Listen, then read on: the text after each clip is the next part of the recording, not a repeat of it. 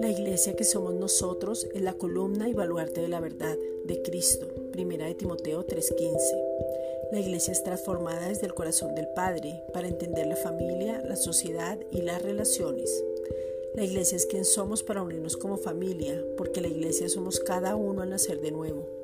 Si estamos bien, vamos a generar bienestar porque desde ahí nos desarrollamos, pero desde lo que somos nos movemos y construimos. Entendemos que la suma de tu palabra es la verdad. Salmos 119, 160. Padre, te pedimos en el nombre de Jesucristo que nos reveles el misterio de la Iglesia. Efesios 5:32. Nos reveles la identidad para desde lo que somos hagamos.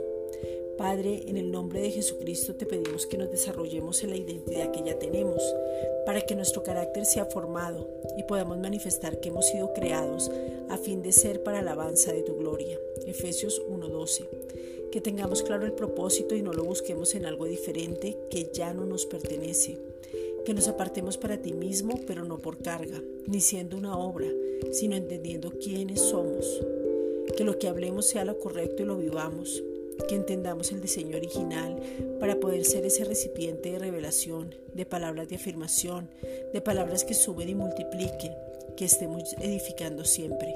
Primera de Tesalonicenses 5:11 que nos animemos, o sea, nos exhortemos en todo el amor, Romanos 12:8, que tomemos la autoridad para mostrar tu gloria, que tengamos palabra fresca todos los días, ese pan caliente con revelación, que estemos perfectos en unidad, Juan 17:23, que hablemos lo mismo, que todos creamos en lo mismo porque tu palabra es una sola.